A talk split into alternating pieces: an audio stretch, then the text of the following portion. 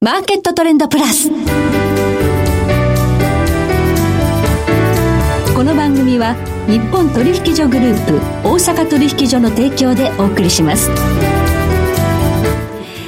皆さんご機嫌いかがでしょうか？大橋ロコですコモディティ日経平均先物などデリバティブ取引の最前線の情報をピックアップ今日は日本貴金属マーケット協会代表理事池水雄一さんをスタジオにお迎えしています。池水さんこんにちは。こんにちは。よろしくお願いいたします、はい、12月27日ということでマーケットトレンド今年最後の大鳥です。大鳥ですね。僕多分去年も大鳥だったんじゃないかなと思って、ね、重要な節目には、はい、大鳥の大鳥としての 立場が、はい、はいゴールドなんですけれども今年ちょっと向かい風ではありましたよね。そうですね、はい、あの今年の年初一番最初が1830ドルで始まってますね、はい、でちょうど今日えっと、クリスマスがまあ終わって、はい、えー、グローベックスが動き出してで今1807ドルなんでまあほとんど戻してるというかですね同じレベルまで戻ってるんですね。あれだけ下げた印象ですけど、はい、11月ぐらいからの戻りで。そうですねほぼほぼ年初のスタートの地点に、はい、ちゃんとこう帳尻合わせた感じで。そうなんですね。はい、はい、まあ、あの今年振り返りますと株とか債券とか散々な成績だった、ね、そうですね。あの、まあ、きあの投資の王道の商品要は株債券それから通貨ですね、はい、ドル以外の通貨、はい、みんなもうベタベタに下がったんですけれども、うん、実はそんな中ではあの貴金属非常にパフォーマンス良かったんですよね、はいえー、プラチナなんて4%ぐらい上がってるし、はい、ゴールドはまあほぼほぼフラット、はい、シルバーも3%以上上がってるのかな。うん、だからまあまあ、あの、軒並みね、10%近いマイナスのところが多い中ですね、はい、えー、ゴールド、ゴールドをはじめとする貴金属はしっかりですね。貴金属のパフォーマンス、今年良かったっていうのがちょっと意外ですよね。はい、金利高で金利がつかない貴金属、そしてドル高だったのにっていうのがありますよね。そうですね。あの、こんだけその、不利なあの状況の中で、しっかりと、はい、上がってきたっていうのがやっぱりちょっと注目すべき点ですよね。今年注目のトピックということになってきますね。はい、じゃあその背景に、裏に一体何があったのか、はい、今日はこの点を掘り下げて、そして来年の展望、お話を伺っていきたいと思います。はい、どうぞよろしくお願いいたします。よろしくお願いします。その前にまず今日の主な指標をお伝えしておきましょう。今日大引けの日経平均株価です。え今日は42円高、26,447円87銭で取引を終了しました。えそして今、代償の日経平均先物夜間取引スタートしています。現在26,350円で動いています。日経平均ボラティリティインデックスは19.58でした。そしてコモディティ、東京プラッツドバイ原油先物、中心現月23年5月ものは、日中取引の終値で860円高64,530円。大阪金先物23年10月切りは、日中取引の終値で33円高7708円となりました。ではこの後、池水さんに詳しく伺ってまいります。マーケットトレンドプラス。さて、ここで番組からお年玉プレゼントのお知らせです。アンケートにお答えいただいた方の中から抽選で、大阪取引所、東京商品取引所の手帳、デリバティブマーケットプランナー2023、北浜投資塾のネックピロー、ラジオ日経オリジナルクオカード3点をセットにして20名様にプレゼントいたします。ご希望の方は番組ウェブサイトの応募フォームから番組のご感想などをご記入いただき、どしどしご応募ください。締め切りは新年1月3日火曜日です。なお、当選者の発表はプレゼントの発送をもって返させていただきます。皆様のたくさんのご応募お待ちしています。さて今日は日本貴金属マーケット協会代表理事池水雄一さんにお話を伺っていきます。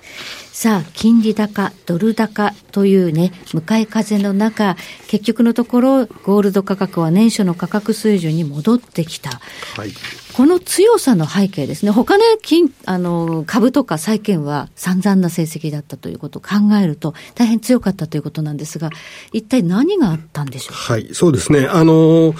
この、まあ、ゴールド1830ドルが始まって、えー、一時3月には2000ドル超えたんですよね。はいはい、で、非常に強かったんですけど、その後、あの、金利がどんどんどんどん上昇していくのに反応してゴールドが売られてですね、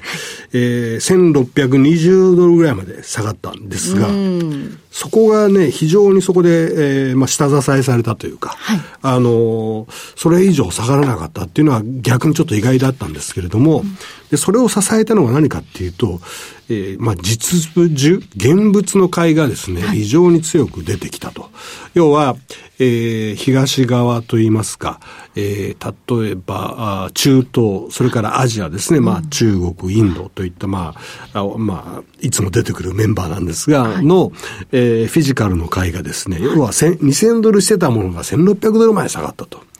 で、金利なんて関係ないんですね、彼らは。うん、要は、現物安いから今買いだよねっていう感じで買ってる人たちがですね、はい、相当出てきて、まあ実際に、えー、金の現物がですね、ロンドンとかニューヨークといったターミナルマーケットから、どんどんスイスを経由して、えー、インドとか中国とかサウジアラビアとかタイとかそういったところに動いてる。っていうのがもう統計を見てると、はっきりと出てます。そういった、まず一つにはそういう、えー、まあ、これは個人投資家の会ですよね、はい、現物の。はいえー、こんな個人投資家に、の、に、えー、話を集中すると、うん、実は西側でもアメリカとか、えー、ドイツでは非常にこれまで例がなかったほどにですね、現物、地金とかコインがですね、はい、えー、売れてるんですね。金貨とか買ってる、えー、だから、要は金利が上がってきて売った人たち、そういった人たちはどういう人かってたちかっていうと、要は先物とかですね、はい、ETF を持ってた機関投資家、はい、それからヘッジファンドですね、はいはい、が金利が高いからこれはゴールド売らなきゃダメだっていう感じで売って、それによって値段が下がったんですが、それを逆に、えー、チャンスと見てですね、現物はどんどん買われたということがまず背景にあってですね。はい、で、それに加えて、個人投資家に加えて実は、まあ、最もやっぱり影響を与えるの、大きな影響を与えたのが中央銀行。の会なんですね。中央銀行、日本でいうと日銀、アメリカでいうと FRB みたいな、はい、世界のまあ中で中央銀行、各国にありますそうですね。あの、その中でも、はい、今金を買ってるのは、うん、えー、どっちかというと新興国の国々ですね。はい、まあ、あインドとかですね、はい、まあ中国もそうです。それから、えー、サウジアラビアだとかカザフスタンだとかそういったところですね。はい、そもそもこの中央銀行のあの、金に対する態度を見てると、はい、まあ僕がトレーダーやってた頃、80年代、90年代とか、もう昔の話ですけど、当時は中央銀行って金の売り手だったんです。あ持ってる金を市場に放出してたそう、どんどんどんどん売ってきて、はい、彼らが、その、要は、欧米の AAA の銀行にガーンと金をですね、100トンとか売ってです、はい、それを僕らがこう、ごそういった AAA のバンクからあの、ディーリングのマーケットでダーンと売られて、気がついたらロングになってて、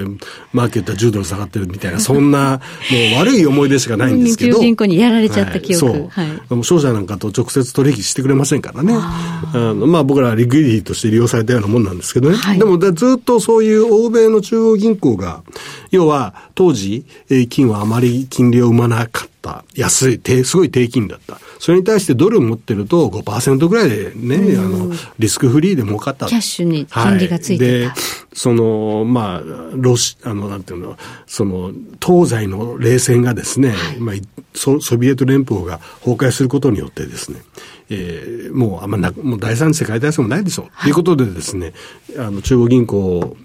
の、僕の世代の、要は戦争を知らない人たちはですね、みんな運用してる、そういった世代の方々はみんな金売ってドル買うみたいなね。なるほど。儲かる方に行っちゃったんですね。はい、まあ、当然といえば当然の動きがあったんですけど、はい、ちょうどリーマンショックぐらいを境にしてですね、はい、今度は逆に、えー、そういった欧米の銀行は売らなくなった。はい、で、それに対して、この新興国の人たちが、銀行がどんどんどんどん金を買い出してるんですね。で、今年、実は特に目立ったのは、この第三四半期に400トンも金を買ったと。第三四半期、7、9月そうですね。中央銀行という塊で見ると、はい、400、第三、一つの四半期クォーターに400キロも買う、400トンも買う。400トン。うん。っていうのはですね、過去例がないぐらいの大きな数ですね。はい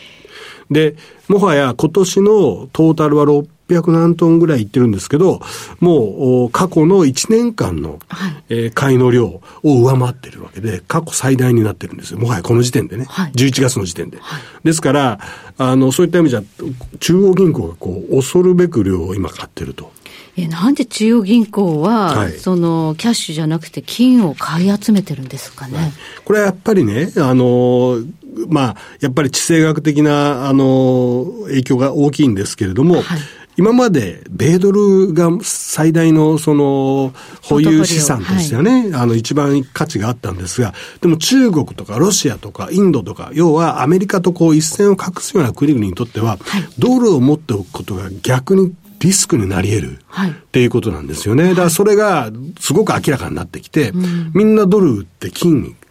ドルの代わりになるのって金しかないわけですよ。はい、ゴールドしかない。で、そういった動きが今は、市場にはっきりしてきてる。ってことですよね。ロシアへの制裁を見てというのもあるんですかね。はい、そうですね。ドルを持ってるニューヨークに置いてたら凍結されてしまうっていう、はい、そういったことを考えるとですね、はい、で、ドル自体の価値もね、まあ今年はもちろん他のものよりも大きく上がりましたけれども、うん、ただ長い目で見るとやっぱり国際経済は今こうやって分極化、多極化していく中で、やっぱり今までのドルの価値とはちょっと違ってくるっていう見方もね、うん、特に新興国にとってはそれは大きな強い見方になっている。とすると、やはり、何持っておくべきかな、はい、って考えるとドドルあゴールドっていうことになりますよね。はい。しかしこの400トンの内訳なんですけど、どこが一番買ってるんだ？はい。あの、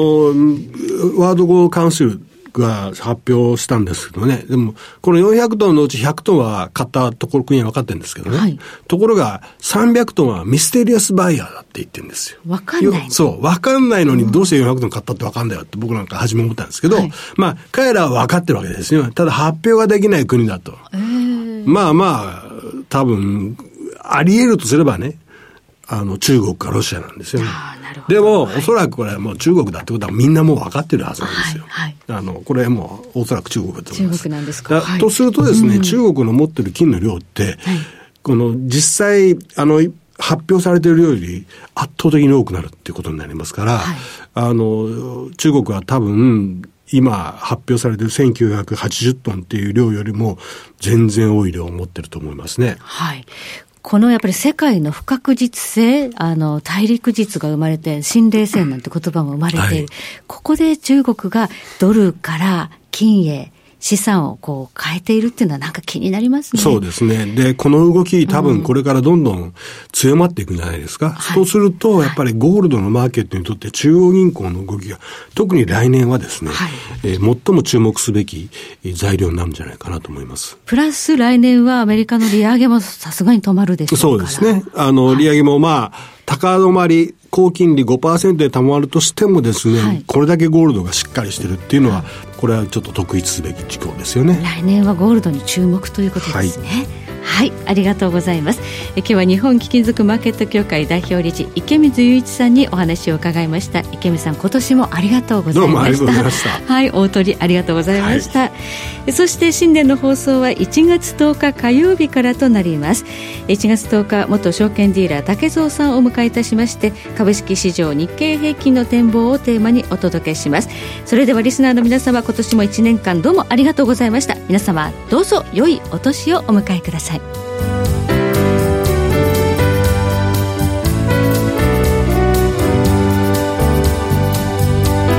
この番組は日本取引所グループ大阪取引所の提供でお送りしました。